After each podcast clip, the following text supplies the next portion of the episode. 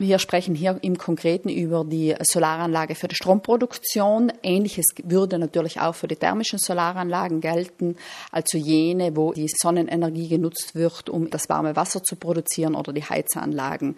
Bei den Solarmodulen, welche eben für die Stromproduktion genutzt werden, ist bekannt, dass eben durch starke Verschmutzungen auch starke Einbußen einhergehen. Das heißt im Klartext, es können sogar jährliche Einbußen von 30 Prozent und mehr stattfinden, sofern eben die Module stark verschmutzt sind.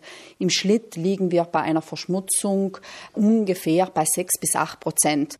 6 bis 8 Prozent weniger Ertrag. Was das unterm Strich ausmacht, veranschaulicht ein Beispiel. Wenn man von einer kleinen Anlage spricht, also das heißt eine typische 3 Kilowatt Anlage, dann reden wir hier zwischen 20 Euro bis auch hin zu 100 Euro, die man weniger in der Tasche hat, sprich eben, die ich effektiv an Einbußen habe, wenn ich meine Photovoltaikanlage nicht regelmäßig reinige.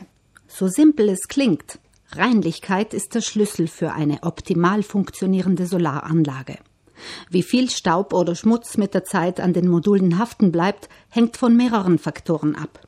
Wenn ich in der Situation bin, dass ich neben einer vielbefahrenen Straße bin, äh, in der Waldnähe bin, wo natürlich dann auch Laub und ähnliches noch dazukommen, dann muss man es natürlich in kürzeren Intervallen reinigen. Generell kann aber davon ausgegangen werden, dass man im Schnitt alle zwei Jahre die Module reinigen sollte.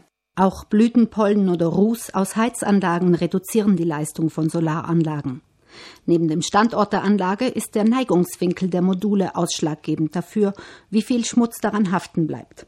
Jede Solaranlage kann sich bis zu einem gewissen Punkt selbst reinigen. Das heißt, entsprechend ist auch der Ertrag gesichert. Je flacher eine Solaranlage installiert ist, desto geringer ist dieser Selbstreinigungseffekt und natürlich auch dann kommt eine erhöhte Verschmutzung dazu.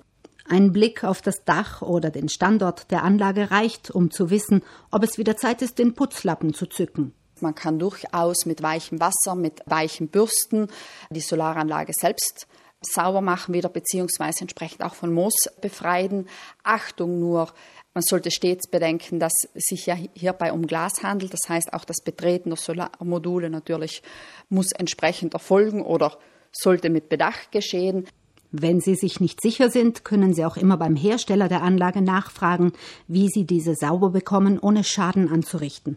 Generell sollte man es mit dem Wasser alleine versuchen. Bei Möglichkeit ist der Schmutz aber schon etwas hartnäckiger, kann man natürlich auch Spülmittel zum Einsatz bringen, aber auch dort jeweils darauf achten, dass es milde neutrale Mittel sind.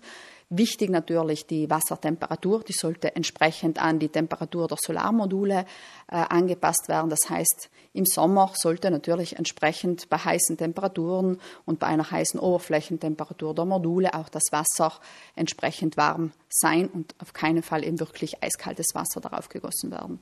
Wer es sich selbst nicht zutraut, seine Solaranlage zu reinigen, kann auch einen Fachbetrieb damit beauftragen.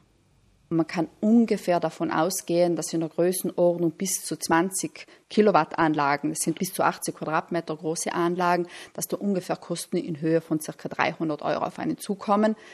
Hinzu kommt natürlich dann eventuelle Anfahrtskosten noch oder eventuelle Absicherungskosten bzw. Hebebühnen. Aber im Großen und Ganzen zwischen 300 und 400 Euro ist es in den meisten Fällen dann schon erledigt. Zu Solaranlagen und zum Energiesparen hat die Verbraucherzentrale mehrere Infoblätter zusammengestellt, die Sie in allen Geschäftsstellen und im Verbrauchermobil finden und auch online auf der Homepage der Verbraucherzentrale.